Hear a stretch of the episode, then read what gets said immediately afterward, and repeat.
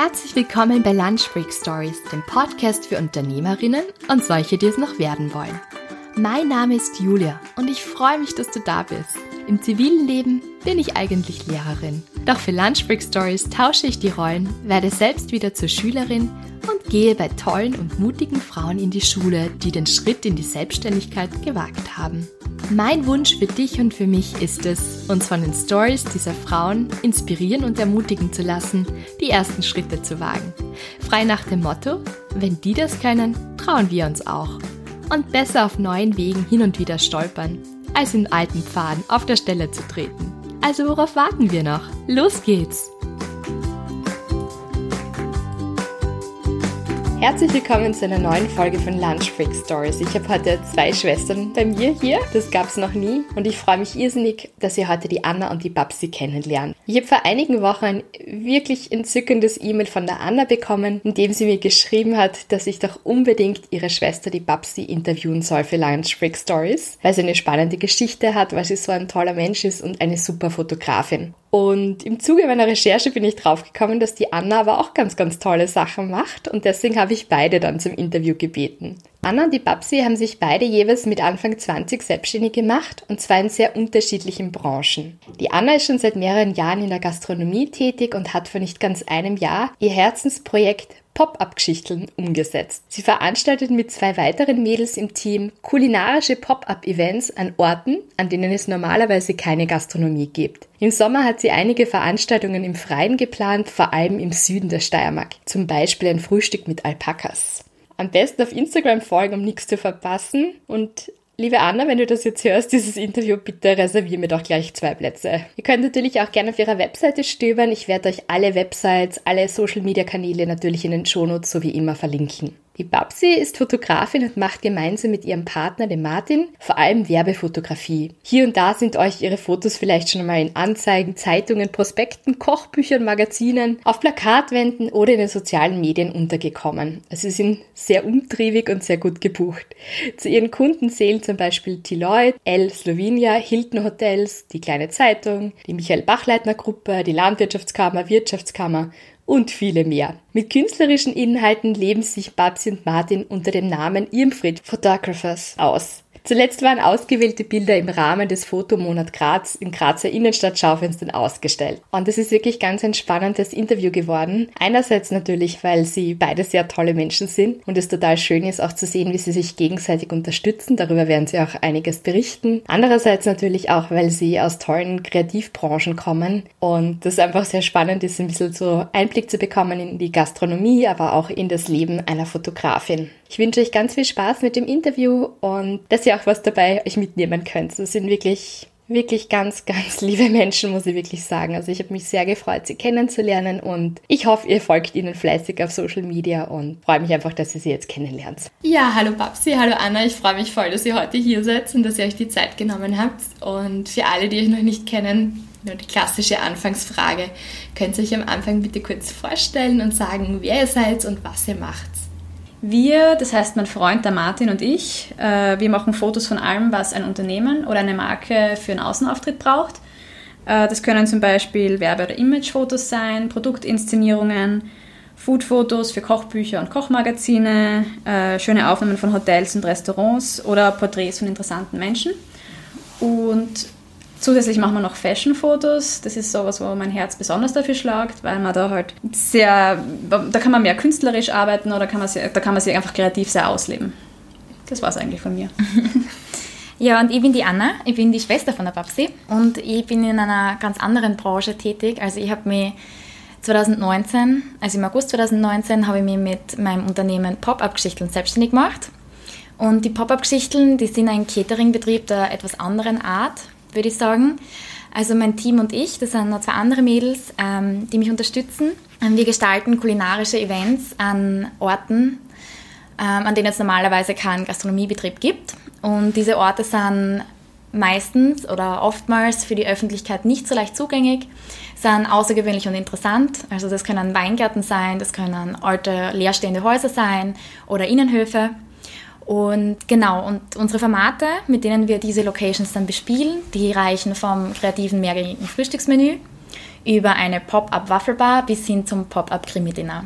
Und ähm, im Vordergrund steht dabei immer Wohlfühlessen in einer außergewöhnlichen und vor allem hübschen Atmosphäre, um für unsere Gäste Momente zu schaffen, an die sie sich noch lange erinnern können. Ja. Klingt total spannend. Babsi, dann würde ich mal sagen, ich fange mit dir jetzt noch an oder ich rede mit dir ein bisschen über deine Karriere und über deinen Weg so. Wie hat das für dich begonnen? Wie hast du, wann hast du gesagt, irgendwie Fotografie, das begeistert mich, da möchte ich auch beruflich was draus machen oder warst du erst einfach nur eine Leidenschaft und du hast noch gar nicht daran gedacht, das beruflich zu machen, hast einfach, hat das einfach so getaugt, dass du einfach immer Fotos machen wolltest. Wie war das? Wie hat das bei mhm. dir so angefangen? Ja, natürlich fängt das als Leidenschaft an. Ähm, ich glaube, umgekehrt ist ziemlich untypisch. ähm, das war bei mir so, ich war 15 ähm, und eigentlich ist mein Vater dran schuld, dass ich Fotografin geworden bin, nachdem er sich eine Spiegelreflexkamera zugelegt hat, aber keine Zeit gehabt hat, sich damit auseinanderzusetzen. Und er hat die mir quasi in die Hand gedrückt mit der Anleitung und gesagt, ich soll mal schauen, wie das funktioniert und so weiter. Und ich habe es dann quasi nie wieder hergeben, die Kamera. Und das ist dann so weit gegangen, dass also am Anfang haben wir natürlich dafür ausprobiert. Äh, wir haben freie Fotoshootings gemacht, ich habe meine Freundinnen fotografiert und so weiter und so fort. Und die dann auf äh, damals noch MySpace und Facebook gepostet, die Fotos. Und da ist dann sehr viel, ähm, äh, sind sehr viele hm, positive Rückmeldungen gekommen, ähm, die natürlich sehr motivierend waren zum Weitermachen. Und ich habe dann ganz normal die Matura gemacht, dann an der FH angefangen, Informationsdesign zu studieren. Bin, weil ich mir da am Anfang gedacht habe, da kann man sich kreativ in mehr Richtungen ausleben, da kann ich ein bisschen ausprobieren oder das kombinieren. Es war dann aber so, dass ich da relativ wenig Zeit für die Fotografie gehabt habe und habe dann beschlossen, zeitgleich damit, dass halt auch irgendwie schon so Anfragen kommen sind ähm, für Fotoshootings, wo die Leute äh, bereit waren, Geld dafür zu zahlen, dass ich mich selbstständig machen möchte und habe dann die Meisterprüfung zur Berufsfotografin gemacht und nebenher auch angefangen, noch was anderes zu studieren. Aber das, glaube ich, können wir nachher noch genau. Mhm. Da frage ich jetzt gleich nach, weil das wird mich gleich zu meiner nächsten Frage führen. Wie, wie, haben so, wie hat so dein Umfeld darauf reagiert, als du den Wunsch gehabt hast, so, ich mache mich jetzt selbstständig als Fotografin und doch noch auch sehr jung. Du warst ja noch sehr jung, auch als du angefangen hast. Genau. Wie waren da so die Reaktionen? Um, ähm, also es war anfänglich ähm, auf viel Verständnis bin ich jetzt nicht gestoßen in dem Sinn. Das, also was zum Beispiel ganz am Anfang gekommen ist, nachdem ich den Wunsch geäußert habe, dass ich Fotografin werden möchte, macht das ist ein brotloser Job. Das war so ein Kommentar, also mir, da hängt mir jetzt auch noch irgendwie drinnen. Ansonsten ist es natürlich von den Eltern, die haben das auch eher als Hobby gesehen einfach und haben sich gedacht, das wird ein Hobby bleiben. War am Anfang auch nicht ganz, also nicht so leicht zu verstehen für die beiden, dass es wirklich, dass man das macht, um damit auch Geld zu verdienen und seinen Lebensunterhalt zu verdienen. Ja. ja. Sie da kurz einhaken? Ja, gern. Ja, ich glaube einfach, dass das in der Generation von unseren Eltern war es ähm, wichtig, dass man einen Job hat, der äh, vor allem einen sicheren Job genau. in einem Angestelltenverhältnis. Und das war einfach für die nie eine Option, ähm, sich selbstständig zu machen oder sich genau. gerade in einer kreativen ähm, Branche auszuleben und damit wirklich Geld zu verdienen. Das war nie eine Option für sie und sie haben da eben für uns die Zukunft nicht drinnen gesehen oder sie haben es nicht gewünscht für uns. Sie wollten einfach, dass wir einen sicheren Job ja. annehmen. Das wäre so ganz klassisch Matura, studieren, Job. Genau. Und deswegen war es für sie am Anfang so schwer zu verstehen. Mhm. Natürlich jetzt, sie, nach einigen Jahren in der Selbstständigkeit, wo genau. du wirklich davon leben kannst. Genau. Jetzt ist es was anderes, anderes, komplett anders. Kann man, also ja, Jetzt sind sie auch sehr stolz und freuen sich total mit. Ähm, aber der Anfang war halt, also... Es war schwer zu akzeptieren. Genau. Total schwer. Und die Unterstützung genau. war einfach nicht so da, wie man es vielleicht mhm. manchmal gewünscht hätte. Genau, vor allem die emotionale Unterstützung. Mhm. Das ist das, also, worauf es auch sehr stark ankommt.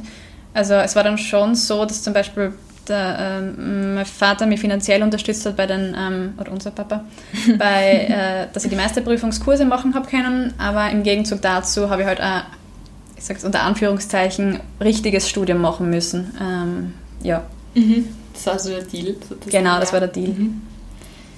Und wie bist du oder wie seid ihr beide dann damit auch umgegangen, dass quasi so jetzt ähm, diese emotionale Unterstützung quasi so da ein bisschen gefehlt hat? Habt ihr dann Menschen um euch gehabt, die euch dann aber schon unterstützt und auch irgendwie bestärkt haben in dem? Oder wie, wie seid ihr damit mit der Situation dann umgegangen und habt gesagt, ich gehe trotzdem meinen meinen Weg weiter, weil ich mhm. weiß, dass das für mich genau passt. Fang du mal an. Ja, dadurch, dass ähm, ich die Babsi gehabt habe, die schon einige Jahre vor mir sich selbstständig gemacht hat ähm, und dadurch, dass ich dass die Babsi ein Vorbild für mich ist und ich sehr viel Wert auf ihre Meinung lege, war es für mich dann ähm, nicht ganz so schlimm, dass jetzt von meinen Eltern oder gerade vom Papa vielleicht eher nicht so die Akzeptanz da war. Am Anfang natürlich, weil natürlich ist es ja mit 20, wenn man sich das selbstständig macht, das ist halt, äh, da hat man einfach nicht das Vertrauen, dass das wirklich funktioniert. Und ich verstehe es ja auch. Das ist oft schwer zu verstehen für, die, äh, für eine andere Generation, wo das ähm, nicht so normal war, dass man gründet. Oder heutzutage ist es doch ein bisschen leichter oder macht man es doch ein bisschen schneller, ohne dass man sich ganz, ganz, ganz viel Gedanken macht und ganz lang wartet, bis der richtige Moment da ist. Heutzutage nicht mehr so, war früher sicher noch mehr da. Und dadurch, dass, ähm, dass, unser, also dass unsere Eltern in einer ganz anderen Branche tätig sind, also sie sind weder Gastronomen noch Fotografen noch in einer Kreativbranche, ist es nochmal schwerer. Aber nochmal zurück zu der eigentlichen Frage. Dadurch, dass ich die Babsi gehabt habe, also eine, eine Person, ähm, die mir sehr, sehr nahe steht, von der aus sehr viel Unterstützung gekommen ist, war es für mich dann nicht so schlimm, wenn ich mich da ein bisschen durchsetzen habe müssen, was meine Eltern betrifft. Weil quasi ja. der Weg schon ein bisschen geebneter war, als jetzt auch genau. zum Beispiel. Mhm. Und weil halt wirklich jemanden gehabt habe, der hinter mir steht. Also egal, wer jetzt dagegen wäre, gewesen wäre oder war. Ja, und bei mir war es vor allem mein Freund, der Martin, der wirklich, also der mich mit starken Armen aufgefangen hat, wann immer ähm, ich den Tränen nah war oder wie auch immer. Und ich muss aber schon sagen, also, die, das, also auch die Mama mich sehr unterstützt hat, emotional. Ähm, es war am Anfang, hat es einfach, es hat einfach gedauert, bis, das, bis der Gedanke, dass das nur Hobby ist, zu dem Gedanken, dass es wirklich ein Beruf ist. Das hat einfach ein bisschen gedauert, aber sie hat dann trotzdem auch, also ich kann mich erinnern, wie ich im Garten mit ihr gesessen bin und einfach geheult habe, geheult habe, geheult habe, weil ich mir gedacht habe, am Anfang, äh, man erwartet irgendwie, dass es schnell geht mit dem Erfolg, aber es dauert einfach, es ist viel Arbeit. Und, und wie, wie, wie sie mir da gut zugeredet hat, also das ist schon auch, das ist schon auch passiert und das kommt auch, also es, es kommt schon Unterstützung. Und, und Nein, eh, ja, voll. Die Mama arbeitet ja. jetzt auch bei mir mit, ab und zu. Genau. Und ihr macht das auch irrsinnig viel Spaß, muss man dazu genau. sagen. ja, und ich glaube schon, dass sie das jetzt sehr, sehr cool findet, was wir machen, weil ja, sie, sie so selbst nie verwirklicht hat in einer kreativen genau. Art und Weise und dass sie dann das schon gut findet, dass wir das machen. Ja. Voll super. Also ich habe das jetzt eher schon gesagt, eben, ähm, ja, das bei Eltern, ich glaube, das ist auch ganz normal, dass man am Anfang einmal schaut und ein bisschen abwartet und sieht, ist das jetzt wirklich nur so ein vorübergehendes Hobby oder ist das wirklich ganz ernsthaft mit viel Fleiß und mit viel Hartnäckigkeit und so und Leidenschaft. Also ich glaube, das ist ganz, ganz normal auch für Eltern.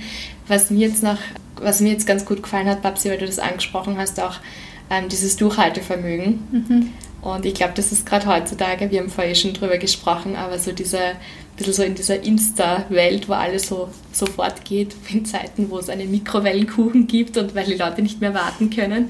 Und so denke ich mir, ist es ganz gut auch zu sagen, es braucht auch ein bisschen Durchhaltevermögen und es wird nicht gleich mit dem ersten Foto, wirst du nicht gleich dein erstes tolles Gehalt gehabt haben, sondern dass genau. da, wie wir vorher auch gesprochen ja. haben, schon viele, viele Aufträge einfach waren, die einmal unbezahlt waren. Ja. Genau. Aber kannst du dich erinnern, wann war dann so der erste richtig große Auftrag, wo du dann auch was dich dann richtig gefreut hast, dass, war, das ist jetzt wirklich, ähm, du arbeitest ja mit sehr namhaften Konzernen auch zusammen und Firmen und kannst du dich noch erinnern, wann so der erste größere Auftrag gekommen ist oder wie das war? Ja, das ist ähm, zwar eine schwierige Frage, ähm, aber ich glaube so der erste der richtig erfüllend war und wo man, wo der auch gut bezahlt war, war das Kochbuch des, der Radkersburger Hausfreund, das, an dem die Anna auch mitgewirkt hat. Ähm, soll ich das kurz vorstellen? Ja, bitte gerne. Ja. Ähm, das war damals so, die Anna und ich haben eben dadurch, dass ich fotografiere und die Anna eben in der Küche einfach total begeistert ist, äh, schon immer gesagt, wir würden gerne mal ein Kochbuch machen. Und das hat eine Bekannte von uns äh, äh mitgekriegt im Gespräch die im Museum in Radkersburg tätig ist, also das Museum leitet. Und sie hat gesagt, es gibt alte Radkersburger Kochbücher und ob wir die nicht, äh, die, nicht die Rezepte nachkochen äh, wollen, versuchen und eben ein Kochbuch machen, ein, ein Radkersburger Kochbuch. Und Das haben wir Ja. dann einfach gemacht. Das haben wir dann einfach gemacht und das, Es war war, so ein cool. langes, riesiges Projekt, aber es war... Genau, es hat über, über zwei Jahre gedauert. Genau. Aber Und das Endprodukt ist super schön. Ja. Also da können wir eigentlich auch voll stolz sein. voll. Leider schon. Jetzt werden sicher viele sagen, "Ma, das möchte ich mir gleich bestellen. Leider schon vergriffen. Gell? Genau, ja. Die erste Auflage ist weg. Äh, wir wissen gar nicht, ob es eine zweite gibt, aber wir arbeiten weiterhin, die Babsi und ich, an Projekten und an gemeinsamen ähm, Food Stories, würde ich es jetzt Genau. einmal nennen. Genau. Und schauen wir mal, was sie da in Zukunft noch tut bei uns. Ja. Ideen für weitere Kochbücher hätten wir. Also. Aber Julia, wir werden dir Bescheid sagen. Sehr gut, ist. sehr gut. Super. Ihr wisst, ich meine, also Lunch Break Stories heißt nicht, hat nicht umsonst auch Essen drinnen. Also, sehr gut, da könnt ihr mir voll was machen. ja, genau. Ja, Anna, wie hat das denn bei dir ausgeschaut? Also super, die große Schwester als Vorbild, das ist schon mal super, dass sie ein bisschen den, den Weg geebnet hat. Aber wie hast du denn für dich entdeckt, so das Kochen und Backen, dass das so deine Leidenschaft ist und dass das jetzt mehr ist nur als ähm, eine kurze Phase, sondern dass du da wirklich mehr auch damit machen möchtest?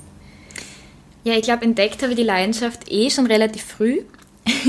ähm, ich kann mich noch erinnern, ich bin nicht so gern Kindergarten gegangen und mein Opa hat oft auf mich aufgepasst und hat dann ähm, in der Zeit, wo ich dann nicht im Kindergarten war, sondern bei ihm, hat dann oft mit mir gekocht. Also da habe ich Schnitzel paniert und aus den Ei, Mehl und Bröseln dann immer was geknetet und das war für mich schon super kochen. Und ähm, ja, ich glaube, das waren so die allerersten Anfänge. Und dann mit 13, 14 habe ich ja schon wirklich gern ähm, gekocht und gebacken, halt hauptsächlich für mich und dann später auch für Freunde und Familie. Und ähm, wollte dann damals eigentlich schon in die Tourismusschule gehen in Bad Gleichenberg. Aber auch da haben meine Eltern nicht gewusst, ob es wirklich nur vorübergehend ist und ob ich dann unglücklich wäre, wenn ich diesen Weg einschlage, weil es ja doch mit Internat und allem Möglichen verbunden ist. Und ähm, dann habe ich mich dazu entschieden, dass ich äh, AHS mache, also das Borg in Rackersburg. Und ähm, der Wunsch nach einer Tourismus- oder Gastronomieausbildung war immer noch da. Und dann bin ich danach ins Tourismus College in Bad Gleichenberg gegangen. Und es waren wirklich ähm, die besten zwei Jahre in meinem Leben, kann ich sagen. Also ich habe die Ausbildung und die Zeit dort irrsinnig genossen. Ich habe so viel mitnehmen können. Und ich kann ähm, die Schule oder das College wirklich jedem wärmstens empfehlen. Auch der nicht unbedingt ähm, nur genau weiß, ob, ob die Zukunft dann wirklich im Tourismus liegt oder nicht, aber ich finde, man entwickelt sich persönlich so viel weiter und man lernt wirklich ganz viele Dinge, die man dann im späteren Leben, wie man so schön sagt, anwenden kann. Und man lernt auch hart zu arbeiten, aber so ist es halt in, in der Gastronomie. Jedenfalls ähm, hat man dann in diesen vier Semestern, die die Ausbildung dauert, ein Praktikum machen müssen über drei Monate. Und ich habe das in London gemacht, in einer indischen Küche. Wie, das muss jetzt kurz noch zwischenfragen. Wie bist du zu einer indischen Küche in London gekommen? Wie, ah, hast du dich schon immer dafür interessiert? Hast du gedacht, indisches Essen ist Ja, cool? Eigentlich schon. Es war wirklich, ähm, ich habe ganz, ganz gern indisch gegessen oder gekocht. Ich glaube, das erste Mal war ich da in Graz im Taj Mahal habe ich gegessen. Und seitdem ähm, bin ich komplett der indischen Küche verfallen. und ähm, wahrscheinlich hast du mir da damals auch den Anstoß gegeben, dass ich mir eine indische Küche suchen soll. Ich kann es mir gut vorstellen. Und dann habe ich wirklich, ich meine, ganz banal, ich habe einfach gegoogelt nach den besten Restaurants in London und dann war auf einer Liste von 100, also von der 100 besten Restaurants in London, da war ein indisches Restaurant drauf und dann habe ich einfach eine E-Mail geschrieben und, und dann danach mich ordentlich beworben und äh, ein Motivationsschreiben, ein sehr begeistertes, ähm, wo ich einfach ausgedrückt habe, dass ich wirklich die indische Küche total gern habe und da ähm, wirklich gern lernen würde, wie man echt und authentisch indisch kocht. Und das war so ein Indian Fine Dining. Also ich habe da handwerklich einiges gelernt. Und ja, es hat wahrscheinlich hat das Schicksal ein bisschen mitgespielt, dass ich das dann ermöglicht bekommen habe.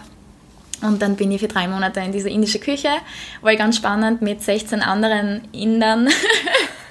es hat auch eine andere Frau hat's noch gegeben, die dort gearbeitet hat, aber sonst waren es nur indische Köche. Und das sehe ich jetzt aber auch als Vorteil, weil wenn in der Küche geschrien worden ist, war das hauptsächlich auf Hindi. Das heißt, ich habe eigentlich kaum was mitgekriegt von den ganzen Streitigkeiten. Also sonst ist natürlich schon Englisch gesprochen worden. Ja, ähm, und in meiner Zeit in London bin ich dann an meinen freien Tagen und Abenden auch gern essen gegangen, weil ich ja eh den ganzen Tag gekocht habe. Bietet sich an in London. gell? Auf jeden Fall. Und da bin ich dann ähm, zum ersten Mal so richtig mit den ähm, Pop-up-Stores, Pop-up-Restaurants, Pop-up-Bars in Berührung kommen. Also da hat es in London schon viel mehr geboomt als bei uns in Österreich, damals ähm, 2017. Mhm.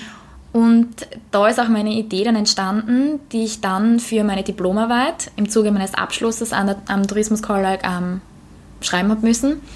Ähm, die Idee ist eben entstanden, dass ich ein Pop-up-Frühstückslokal, ein Konzept dafür entwickle.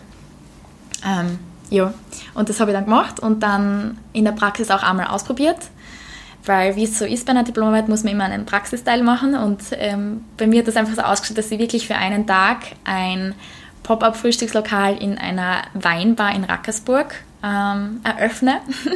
und ich habe das dann wirklich so über Facebook einfach bekannt gemacht und 36 oder so, also über 30 Leute haben sich angemeldet. Und ähm, ja, ich habe dann einfach Frühstück gekocht und das war richtig cool, weil die Leute sind nachher zu mir gekommen und haben gesagt, ja Anna, das war so cool, du musst unbedingt weitermachen. Und ähm, zuerst habe ich die Idee dann beiseite geschoben, weil ich dann auch meinen Abschluss gemacht habe, dann war ich noch ein bisschen im Ausland und dann bin ich im März 2019 wieder zurück nach Österreich gekommen und im August habe ich dann die ursprüngliche Idee eines Pop-up-Frühstückslokals in die Pop-up-Geschichten verwandelt und gegründet. Sehr, sehr cool. Jetzt springen wir wieder zu Babsi. Also wir werden heute immer wieder mal so hin und her springen, aber das bleibt dann eh super interessant auch. ich hoffe, die Zuhörerinnen kommen auch mit dann. Babsi, wie war das denn bei dir? Also du hast die Lehramt dann brav studiert, mhm. kurz nur noch geil, dir fehlt nur noch die Abschlussarbeit oder so zu genau, Ja. Also wirklich auch voll, voll fleißig und hast dich quasi als Fotografin selbstständig gemacht. Mhm. Und wie ist das denn gekommen, dass, dass der Martin dann auch immer mehr in dein Business mit eingestiegen ist? Hat ähm, sich das entwickelt? Ja, das war so. Also man muss dazu sagen, dass der Martin und ich schon seit elf Jahren zusammen sind, ein Paar. Und da wächst man irgendwann vielleicht sowieso mit rein, aber so ausschlaggebend war eigentlich, dass mein Equipment immer mehr und mehr geworden ist und ich habe das dann einfach irgendwann alleine nicht mehr geschafft, alles zu tragen äh, und von A nach B zu bringen und aufzubauen und so weiter. Das war einfach für alleine ein riesiger Aufwand und da wollte er mich eben nicht alleine lassen und hat dann einfach aus Notwendigkeit mitgeholfen am Anfang und dann ist das Interesse immer größer geworden und mittlerweile ist er mein, meine absolut, äh, mein absolut wichtiger zweiter Teil im Unternehmen ist ein perfekter Lichttechniker und Techniker generell. Haltet mir den Rücken frei, indem er die Buchhaltung macht. Ähm, und so kann ich halt wirklich den, den, den kreativen, wichtigen Part übernehmen und, und er unterstützt mich in allem anderen. Also bei uns ist es definitiv so, dass, dass der Martin auch im Haushalt eigentlich macht er das meiste. Haltet mir damit auch extrem den Rücken frei. Da haben wir eh vorher drüber geredet, weil es ist einfach, man arbeitet äh, 70, 80 Stunden pro Woche oft und dann schafft man einfach nicht mehr auch noch den ganzen Haushalt alleine zu machen als Frau. Und da ist einfach ein Partner, der das versteht, dass es da einfach, dass man da, dass man sich das aufteilen kann, dass man die Sachen einfach übernimmt, wenn der andere gerade nicht kann, das ist einfach Gold wert. Und ähm, bin dem Martin einfach tausend dankbar dafür, dass er das alles für mich macht. Und das, dass es total selbstverständlich ist. Also wirklich, ja. Voll schön. Babsi, was würdest du sagen, obwohl es jetzt so viele Fotografen und Fotografinnen gibt und man sagt ja gerade auch in Zeiten, wo, wo jede Handykamera schon wirklich sehr, sehr gut funktioniert, quasi braucht man überhaupt noch einen Fotografen, braucht man noch eine Fotografin? Was würdest du jemandem auch raten, der, der sagt, irgendwie, ich mache sehr gerne Fotos, ich würde mich schon gern selbstständig machen als Fotograf oder als Fotografin.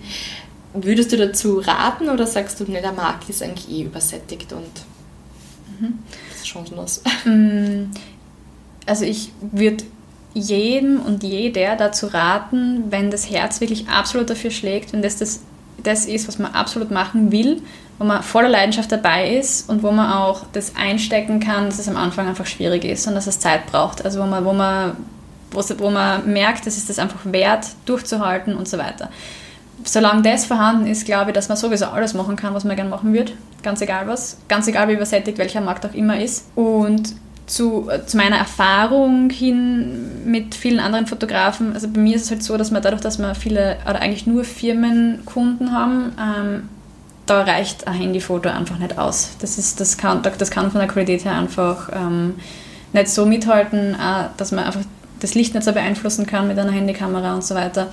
Also um das sich Sorgen zu machen, das, also das finde ich ist zweitrangig. Das Wichtigste ist einfach voll dabei zu sein und immer durchzuhalten, ähm, mit dem Ziel vor Augen, dass man dann eben das macht, was man wirklich, wirklich, wirklich machen möchte. Voll schön. Anna, was würdest du sagen jetzt im Gastronomiebereich? Gibt es da, gibt's da Chancen, sich auch selbstständig zu machen? Oder ist, wenn man sagt, ja, Gastronomie ist der Weg eh vorgezeichnet und man landet irgendwie in der Küche und es ist hektisch und äh, furchtbare Arbeitszeiten und so weiter. Siehst du, dass, da, dass es da Möglichkeiten gibt? Ich meine, du hast ja eine geschaffen mit der Pop-up, ähm, mit den Pop-up-Geschichten. Aber was würdest du da sagen auch? Oder welchen Tipp würdest du jemandem geben, der in die Gastronomie möchte? Na, absolut sehe ich da noch Möglichkeiten, ganz viele sogar. Ähm, vor allem in Graz, weil ich finde, da ist es doch, da ist die Konkurrenz sehr überschaubar. Man kennt so ziemlich jedes Restaurant, wenn man sich dafür interessiert.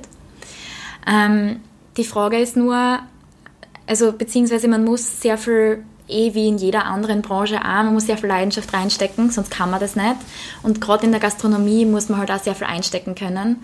Und man muss kein Problem damit haben, keine 8 Stunden, keine 10 Stunden, sondern vielleicht einmal 13 Stunden, 14 Stunden zu arbeiten und auf den Beinen zu sein. Und natürlich ist es ein Stress und der Druck und ähm, der Ton, der in der Gastronomie angeschlagen wird, ist nicht immer der freundlichste. Aber wenn man es gern macht und man muss es gern machen, um es zu tun, dann sehe ich auf jeden Fall Möglichkeiten, sich auch selbstständig zu machen. Was ganz wichtig ist, also man heutzutage mit dem Trend der Nachhaltigkeit und so, aber es ist auch wichtig herauszustechen mit dem, was man tut. Also gerade bei mir ist es halt ganz cool, durch die Pop-Up-Geschichten und Pop-Up ist in Österreich noch nicht ganz so angekommen, also in Wien schon viel eher, in Graz auch schon. Da gibt es schon ein paar Konzepte, aber ich glaube, da ist noch sehr viel Luft nach oben. Und gerade mit einem Pop-Up-Konzept kann man viel ausprobieren, weil man da nicht so ähm, dran hängen muss oder nicht ganz viele Fixkosten hat oder sich nicht tausendprozentig ähm, auf was einlässt, sondern noch mehr Raum für Kreativität und für ähm, das ganze Experimentieren lässt. Und da sehe ich schon ähm, auf jeden Fall ganz viele Möglichkeiten und man muss einfach nur kreativ sein und mit ganz viel Herz dabei sein und sich was überlegen und dann, dann klappt das auf jeden Fall. und wie war das? Welche kommt ihr beide aus Radkersburg? War das gut, um zu gründen? Also ihr habt ja, gerade du, Babsi, du hast ja in Radkersburg gegründet und Anna, du hast ja auch deine erste Pop-Up-Geschichte sozusagen oder Pop-Up-Frühstück in Radkersburg gehabt. War das gut oder zu ländlich oder? Also bei mir beim Gründen, dafür war es glaube ich total essentiell in Radkersburg zu gründen. Ähm, weil man da einfach, also man kennt sich, es gibt einen, einen weiten Kreis von Personen und von Personen, die Unternehmen haben und so weiter, die, die einen kennen. Das war total hilfreich am Anfang, weil gerade das, das Netzwerk aufzubauen auch das Härteste ist, was es überhaupt gibt, glaube ich. Ähm, und ich bin ja nach wie vor gerne in Radkersburg und bediene auch gerne meine Kunden in Radkersburg noch. Wir haben dann aber 2017 beschlossen, äh, nach Graz, äh, den Firmensitz nach Graz zu verlegen unter anderem war der Anreiz dafür diese Mietförderung für Jungunternehmer von der Stadt Graz. Das ist definitiv, also dieses absolut wert, dass man es äh, nutzt. Äh, das würde ich jedem empfehlen und jeder empfehlen. Ja, und da haben wir eben Büro und kleines Fotostudio dann in Graz gegründet und von Graz aus äh, finde ich, also man ist so im Mittelpunkt, das ist ein total klasse Standort, also passt absolut. Super. Und für dich, Anna, würdest du sagen? Für mich war es auch, glaube ich, ganz wichtig, dass ich in Rackersburg anfange. Ähm, weil das so jetzt. Oh Gott.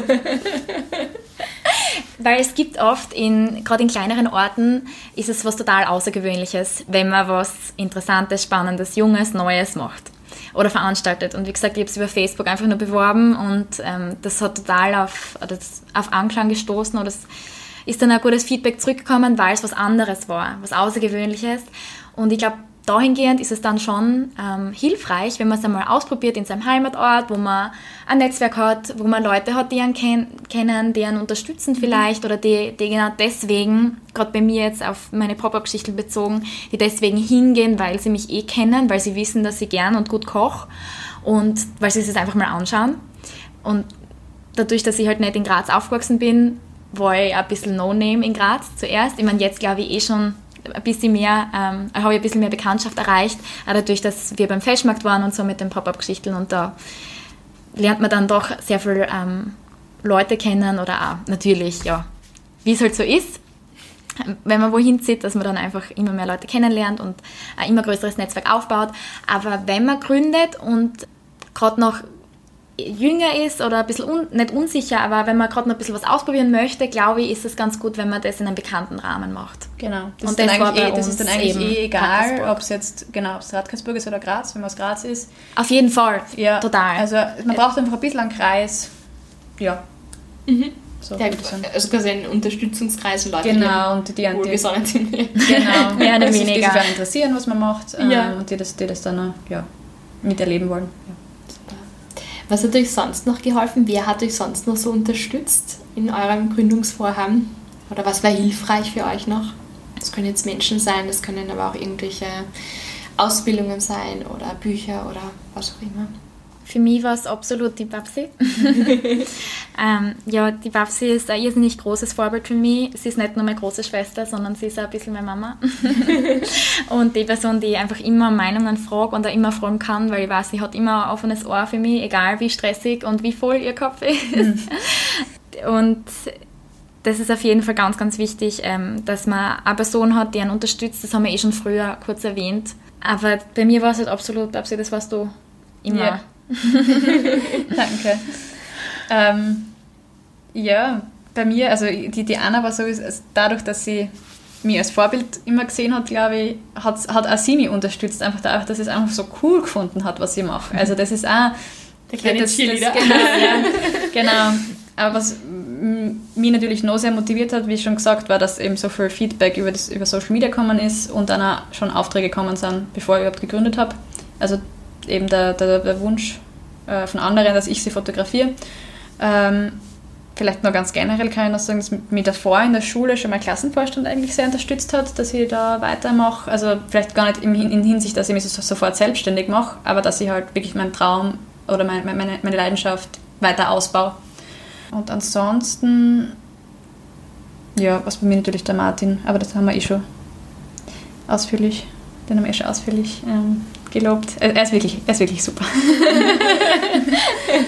Aber ich kann noch ganz kurz dazu sagen, ähm, ich habe ja früher schon erwähnt, dass ich zwei Mädels habe, die mich unterstützen. Das ist zum einen die Luisa, ähm, die ich auf der Uni kennengelernt habe, eh ganz lustig. Eben in der ersten Woche in der wir beide mit dem BWL-Studium angefangen haben. Und sie studiert mittlerweile nicht mehr BWL, sondern macht auch was Kreatives, weil ihr das einfach wirklich total in die Wiege gelegt worden ist. Also sie ist sehr, sehr talentiert, was Atmosphäre und Tischdekoration und ähm, Gebasteltes angeht. Also das macht sie so authentisch und mit ganz, ganz, ganz viel Finger, Fingerspitzengefühl. Ähm, also zum einen hat mir die Luise dann unterstützt, dass wie es dann wirklich so groß geworden ist, wie ich dann gegründet habe und ähm, die andere Kollegin, die mich auch noch unterstützt, ist die Bettina. Das ist ursprünglich eine Freundin von der Babsi gewesen, eigentlich ganz lustig, weil die hat auch die Tourismusschule in Bad Gleichenberg gemacht, ähm, aber vor meiner Zeit. Und die hat dann mich eigentlich darauf angesprochen, dass die Idee, die ich gehabt habe, so cool ist, dass ich das eigentlich weitermachen soll und mir wirklich dahingehend ähm, noch ein bisschen mehr reinhängen und mir dann vielleicht sogar selbstständig machen soll. Also sie war jemand, der mich ein bisschen angestupst hat. Ähm, und Momentan macht sie bei den Pop-Up-Geschichten Social Media, weil sie in Salzburg ist und sie dort äh, in einem Angestelltenverhältnis arbeitet. Voll cool. Ich weiß ja auch, also das hat man schon gehört, dass ihr sehr unterstützend seid und dass ihr, ähm, ja, ich finde es so lieb auch zu sehen, wie, wie, wie ihr euch mögt als Schwestern und auch ähm, euch gegenseitig bestärkt und ermutigt. Und ich wollte fragen, wie das bei euch auch ganz konkret ausschaut, wie ihr euch dann, mit was ihr euch ermutigt, mit was ihr euch unterstützt und wie das so ausschaut bei euch. Ja, bei uns ist ja so, dass wir in der Nähe wohnen, was, was sehr angenehm ist ähm, und oft gemeinsam essen zum Beispiel. Und es ist es findet bei uns eigentlich immer ein Austausch statt über das Unternehmersein, ähm, über positive Sachen, aber auch über Hürden, ähm, über Zweifel und so weiter. Und ähm, da einfach ständig äh, jemanden zu haben, der in einer ähnlichen Situation ist, glaube ich, oder ist das. Genau. Ich glaube, es ist ganz, ganz, ganz wichtig, ähm, ja. dass man sie, also wir verstehen uns einfach auf auf einer Ebene, weil die Babsi selbstständig ist, weil ich selbstständig bin. Wir wissen ganz genau, wie schwer es der andere manchmal hat. Genau oder in welcher Situation er sich gerade befindet und was es heißt, selbstständig zu sein. Es ist, wie wir eh schon angesprochen haben, es ist halt wirklich nicht einfach und man hat oft Zweifel und dass man einfach immer wieder über die Zweifel reden kann oder ganz im Gegenteil über die Erfolge und dass man weiß, dass jemand mitfreut. Genau. Voll. Oder ich meine, es ist halt wirklich, wenn wir uns sehen, es geht 90 Prozent um unsere Unternehmen. Ja. Und es ist nicht schlimm und es wäre vielleicht für jemanden anders nicht so gut nachvollziehbar. Aber dadurch, dass wir uns in der gleichen Situation und Phase befinden, natürlich bist du weiter als ich, was das Ganze angeht, mhm. weil du es ja voll, also weil es haupt, hauptberuflich und Vollzeit machst. Mhm. Aber trotzdem, dass man weiß, dass, dass man den anderen nie damit belastet. Genau. Mit seinen eigenen. Genau. Und ich glaube, das funktioniert auch deswegen, weil beide Unternehmer sind oder Unternehmerinnen sind. Ähm, ja, ich glaube, das, ist, das ist, kann ja generell so als Tipp mitgeben für jemanden, dass man sich einfach auch jemanden sucht, mit dem man sich direkt austauschen kann. Weil jemand, der halt eben nicht äh, selbstständig ist, das, das ist ein anderes Leben auch. Das kann man nicht so nachvollziehen. Ja. Aber was ich gerne noch sagen möchte zum, zum gegenseitigen Unterstützen, ist, dass man das natürlich auch wirklich ähm, direkt, dass wir direkt äh, mitarbeiten beim, beim jeweils anderen. Also genau, das ist eh bei uns ganz praktisch, weil du eben Fotografin bist, Babsi, und ich in der Gastronomie bin. Genau. Und so kannst du mich mit deinen Fotos unterstützen bei meinen Events. Genau. Und ähm, dadurch, dass du auch Food Photography machst, genau. ist es halt für mich auch ganz cool, wenn ich kochen kann und dann weißt, dass du dafür schöne Fotos machst. Ja, ja. also wir machen wirklich tolle Food-Fotoprojekte zusammen. Ähm, und andererseits aber auch zum Beispiel, wenn es bei mir drunter und drüber geht und ich nicht die Zeit habe, äh, mit dem Martin einmal die Buchhaltung zu zu überprüfen, weil es ist ja oft so, dass dann irgendwo eine Zahl falsch ist oder so und dann sucht man und sucht man und sucht man. Und dass die Anna mit ihrer ein bisschen unternehmerischen Ausbildung echt super dann zwischendurch, dass sie da einfach einspringt und, und das übernimmt. Umgekehrt springe ich dann bei ihr in der Küche ein, wenn da, wenn genau. da gerade Not, am, Not an der Frau ist quasi. Also ja. Total. Ja, das ist, das ist wirklich super praktisch. Und ich kann jetzt mir nicht vorstellen, wie es ohne jemanden wäre oder ohne dich jetzt oh. im Speziellen. Aber ja, das ist ganz, ganz wichtig, dass man jemanden hat, der in der gleichen Situation ist, mit dem er sich einfach regelmäßig und wenn es sein muss, ununterbrochen austauschen kann. Habt ihr sonst noch weitere Tipps für jemanden, der gerade noch am Anfang steht und sich überlegt, ja, ich möchte irgendwie gerne gründen oder ich möchte mich selbstständig machen? Wo fange ich an? Was tue ich? Hast du da irgendwelche Tipps? Ja, ja, also was, was ich jetzt immer sagen kann, ist, wenn man überlegt, sich selbstständig zu machen, dann also ich finde, man sollte nicht zu lange überlegen. Man soll sich lieber heute selbstständig machen als morgen. Gerade als Frau finde ich das auch ähm, doch ganz relevant, weil es braucht am Anfang einfach eine Zeit und, und die, deswegen ja einfach, einfach gründen, probieren. Es kann am Anfang nicht wirklich viel schief gehen. Man hat äh, steuerliche Vorteile, versicherungstechnische Vorteile. Also man soll, ich finde, man soll einfach da reinspringen. Es, es zahlt sich aus. genau, ich kann eigentlich eher das Gleiche sagen. Einfach mutig sein. Es ist manchmal nicht so leicht, mutig zu sein, aber wenn man ein bisschen einen Anstups von irgendwem kriegt, dann soll man da einfach vertrauen und wie du eh schon gesagt hast, ins kalte Wasser springen. Und genau. das ist am Anfang sehr kalt. Aber ich glaube, es kann dann so sehr, oder ich weiß, also ich weiß ganz genau, es kann dann so sehr erfüllen, ja. weil wenn viel harte Arbeit drinnen steckt dann, und Leidenschaft, dann wird es normalerweise was Gutes. Und auch wenn man Zweifel hat oder wenn es am Anfang schwer ist, ähm, oder nicht unbedingt nur schwer, sondern einfach ganz, ganz, ganz viel Zeit braucht, mhm im Normalfall, wenn man es mit Herz macht, dann tragt es irgendwann Früchte. Und die dann zu pflücken ist echt, ist echt der Hammer. Das ist wirklich, wirklich cool. Auf jeden Fall. Und ich glaube, dass gerade jetzt eine gute Zeit ist zum Gründen, weil das Thema Frauen, ähm, Gründerinnen, Frauen in der Wirtschaft hat gerade einen Aufschwung. Also es gibt da ganz viele ähm, Projekte, Initiativen, Veranstaltungen. Mhm. Und ich glaube schon, dass es ähm, wie du schon gesagt hast, besser früher als später und jetzt wäre ein guter Zeitpunkt. Anna, ich möchte noch ganz kurz darauf eingehen, weil das hört jetzt ja niemand, wenn er sich so sprechen hört, wie jung du eigentlich noch bist. Also das soll jetzt ähm, total wertschätzend gemeint sein und nicht irgendwie falsch zu verstehen. Aber du bist ja erst 21. Genau. Woher hast du dann diesen Mut genommen? Ich glaube, dass viele erst ein bisschen später vielleicht ähm, den Schritt in die Selbstständigkeit wagen. Vielleicht eben auch, ja, ähm, ja, ich muss das Studium noch fertig machen, dann muss ich noch arbeiten, dann muss ich das machen. Mhm. Oder auch noch, weil sie sich vielleicht selbst noch nicht so sicher sind, so was sind meine Stärken, was sind meine Schwächen, was kann ich richtig gut und wo, ist, wo liegt meine Leidenschaft. Woher hast du diesen Mut genommen zu sagen, ich gehe es jetzt an? Ich bin zwar unter Anführungszeichen erst 21, in anderen Ländern wird viel jünger gegründet als in Österreich, aber wie ist das bei dir so gekommen, so dieser Mut und ich, ich gehe es jetzt an?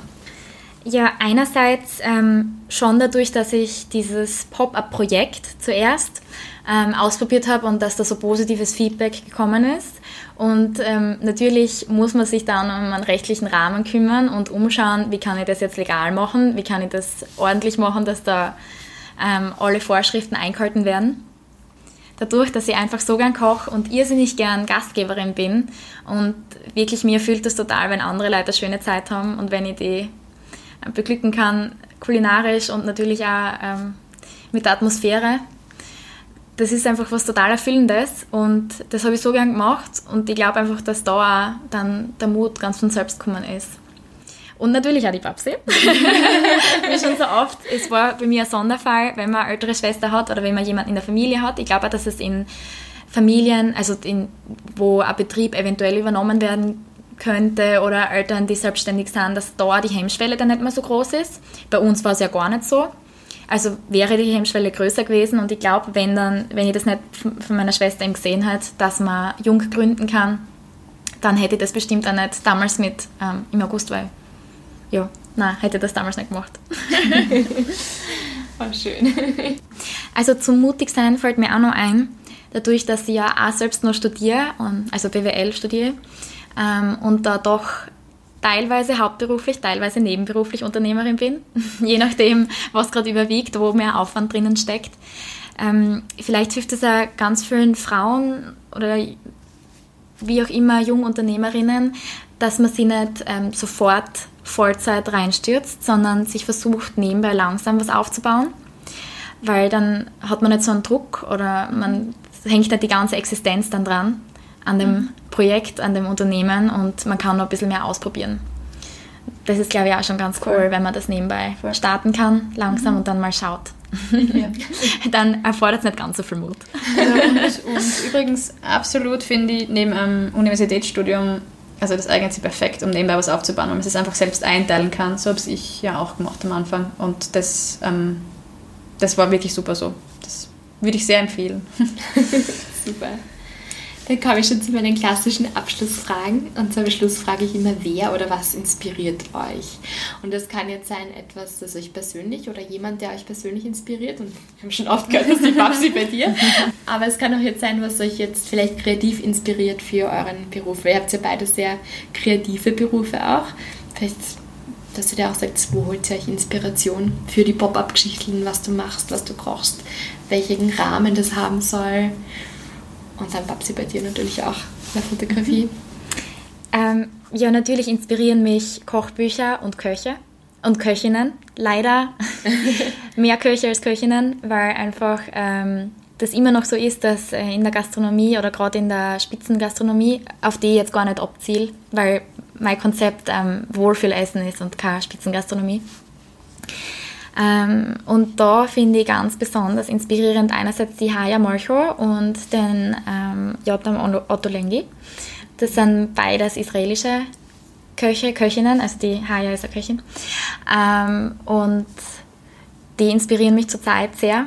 So finde ich irrsinnig inter interessant und spannend die orientalische oder gerade israelische Küche. Und bei dir, Babsi? Ähm, bei mir ist es einerseits so, dass mich so ganz generell ähm, Musik inspiriert, Kunst inspiriert oder auch die Natur. Ähm, aber um es auch so ein Bild zu konkretisieren, natürlich auch andere Fotografen und Fotografinnen, wobei auch mehr Fotografen. Im Moment bin ich ein sehr großer Fan vom Fotografen Alastair McLellan und generell ist der Tim Walker für mich ein großes Vorbild. Ähm, also das, ich finde, den Tim Walker sollte man, wenn man sich für Fotografie interessiert, äh, vor allem für Kunstfotografie oder ein bisschen Fashionfotografie, sollte man sich den unbedingt anschauen. Danke für die, also werde ich auch googeln. Habt ihr sowas wie eine Morgenroutine oder wie organisiert ihr euch so im Alltag? Was hilft euch dabei? Welche Strukturen, welche, weiß ich nicht, gerade jetzt als kreativ, also ich merke nur, bei mir ist eher kreatives Chaos, aber vielleicht seid ihr da geordneter. Also ähm, meine Morgenroutine, ähm, die ist so, ich bin ein Mensch, der gern lang arbeitet und spät schlafen geht. Also da kann es dann echt einmal ein, zwei eins, zwei in der Früh sein. Ich glaube, das ist ganz ähm, ganz anders als bei der Babsi. Mhm. und also bei mir ist es dann so, in der Früh, das Erste, was ich mache, ist, ich schalte das Radio ein. Ich höre E1 unheimlich gern. Ähm, und mache mir einen Kaffee und lese dann die Zeitung und so startet für mich der Morgen und erst dann geht es dann wieder an die Arbeit. Das heißt, ich brauche einen ruhigen Start, bevor ich richtig zum Arbeiten anfange. Bei mir ist es komplett anders. Ähm, ich stehe auf, trinke, also mache mir einen Tee und setze mich eigentlich nach dem Anziehen sofort zum Computer und starte gleich los, trinke den Tee nebenbei, weil einfach die, die ersten so ein, zwei Stunden nach dem Aufstehen, da habe ich die meiste Power überhaupt. Also da, da bringe ich so viel unter. Und das nutze ich natürlich dann immer gleich. Und ich frühstücke dann meistens danach, äh, nachdem ich mal das mit sehr wirklich ausgepowert habe äh, in der Arbeit. Ähm, ja, und für mich ist generell aber auch ganz wichtig, was den Tagesablauf betrifft, dass ich am Abend nicht arbeite, äh, damit ich vor dem Schlafengehen einfach nur wegkomme äh, von, weil es ist doch oft aus Stress und so weiter und, und man macht sich viel Gedanken, damit ich da einfach wegkomme. Also da am Abend, der Abend gehört entweder Martin und mir alleine oder wir machen was mit Freunden. Das ist total wichtig für mich und das ist auch so eigentlich die, dadurch, dass ich sehr oft wochenlang durcharbeite, ohne einen Tag frei, braucht es zumindest am Tag eine Pause und die ist am Abend. Habt ihr so eine Sache, das kann jetzt natürlich speziell aus eurem Bereich sein, also Fotografie oder Gastronomie, Essen. Habt ihr da so ein paar Tipps oder ein paar Sachen, wo ihr sagt, das muss ich einfach immer meinen Freundinnen weiter erzählen, das ist einfach so toll, irgendeine Sache, von der ihr begeistert seid. Das kann total vielfältig sein, es kann trivial sein, tiefsinnig. Ja, gute Frage. ähm, was, was uns begeistert und was wir Ge weiter einfallen. Genau, also okay. immer so, das frage ich jetzt immer bei den mhm. Interviews, können Apps sein, können mhm. was auch immer. Also, was mich seit kurzem total begeistert, ist der Bauernmarkt oder die Bauernmärkte in Graz. Ich finde ähm, dieses Gefühl, die, die Bauern oder die von den Bauernmärkten ausgehen, wenn man durchgeht, ist so, so, so schön und das, ist, das gibt mir total viel Energie und natürlich auch die Gemüsesorten und die Obstsorten und das ganze Treiben und das ist so, so cool und ich weiß nicht, ich meine, vielleicht ist es für mich im Speziellen, weil ich mich dafür so interessiere und weil für mich Lebensmittel, Zutaten, Gemüse, Kochen, Ernährung, weil das einfach so einen großen ähm, Teil in meinem Leben ausmacht. Aber ich kann das auf jeden Fall jedem empfehlen, jeder Freundin von mir, ähm, auf den Bauernmarkt zu gehen und dort einzukaufen, weil ich finde, das ist was ganz Besonderes und sollte man auf jeden Fall einen viel größeren Stellenwert geben, diesen Einkauf am Bauernmarkt. ja, eigentlich um gleich dabei zu bleiben, kulinarisch empfehlen würde ich momentan, also ich bin momentan ein sehr großer Fan von V60 Kaffee. Mhm. Ähm, das ist dieser handgebrühte Kaffee, wenn es da, da gut geröstete Bohnen, also aus gut gerösteten Bohnen am Kaffee kriegst, das ist, also da stehe ich momentan total drauf. Es klingt jetzt irgendwie, es hat jetzt gar nichts mit Fotografie zu tun oder so, aber da stehe ich momentan einfach sehr drauf und ähm, gehe auch sehr gerne in Graz trinken an V60. Ja. Und wo trinkst du den dann? Ähm, gern im Paul und Bohne und im so. Puna? Ja, im Puna. ja, dann würde ich noch sagen, vielleicht noch ein paar Abschlussworte. Irgendwas, was ihr noch Frauen mit auf den Weg geben wollt.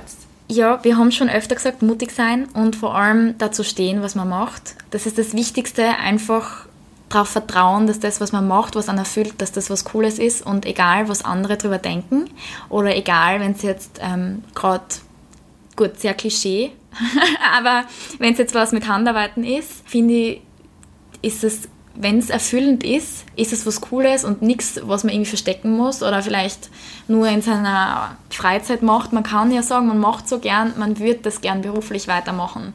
Man muss nicht zu irgendeinem Hobby, ähm, wo man sich Sorgen macht, dass andere das vielleicht ein bisschen abwertend sehen. Da, da muss man sich keine Sorgen machen. Ich finde, man sollte einfach wirklich dazu stehen, was man gern macht. Und egal, ob das jetzt in einer Branche ist, die männerlastig ist, ähm, so wie bei mir ist es halt mit dem Kochen schon so, dass ähm, die Spitzenköche, egal, jetzt sind wir schon wieder bei dem Thema, aber ganz viele Köche oder die Anzahl der Köche ist viel höher als die Anzahl der Köchinnen. Aber es gibt natürlich noch viel weiter in der Technikbranche oder so. Aber wenn man es jetzt ähm, klischeehaftig wieder auf das bezieht, was ähm, hauptsächlich so gesehen wird, dass das viele Frauen machen, wie Nähen, Sticken, Stricken und so weiter. Ähm, ich finde, man kann dazu stehen und man sollte auf jeden Fall hinter dem stehen und das auch anderen Leuten erzählen, was man macht. Und ich, ich bin sowieso überzeugt davon, wenn man, was, wenn man was richtig gern macht, dann macht man es richtig gut und dann kann das auch wirklich, also dann ist eigentlich Erfolg vorprogrammiert. Auch wenn es dauert, aber der Erfolg wird kommen. Schön. Das sind voll schöne Abschlussworte. Danke, dass ihr da wart.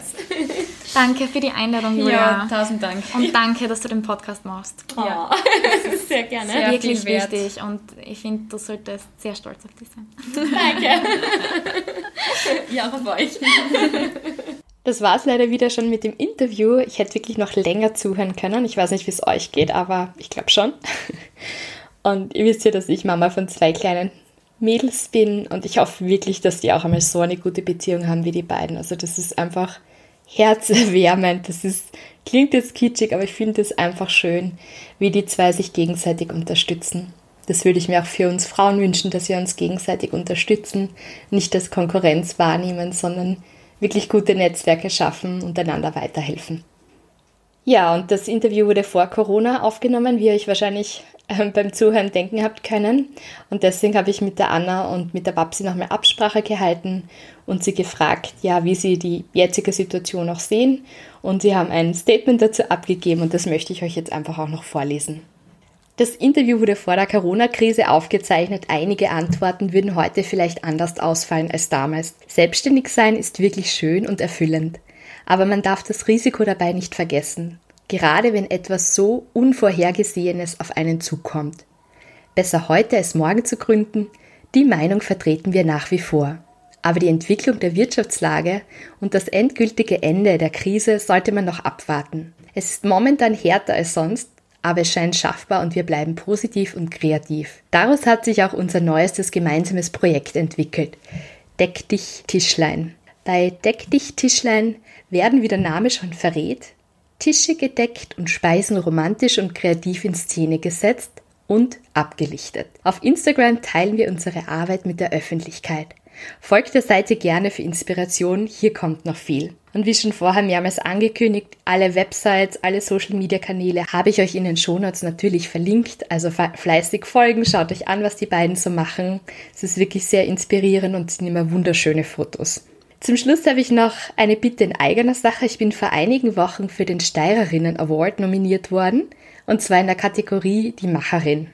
Da kann man noch bis zum 30. Juni für mich voten und ich würde mich sehr, sehr freuen, also man kann sogar täglich voten, wenn ihr für mich abstimmen würdet.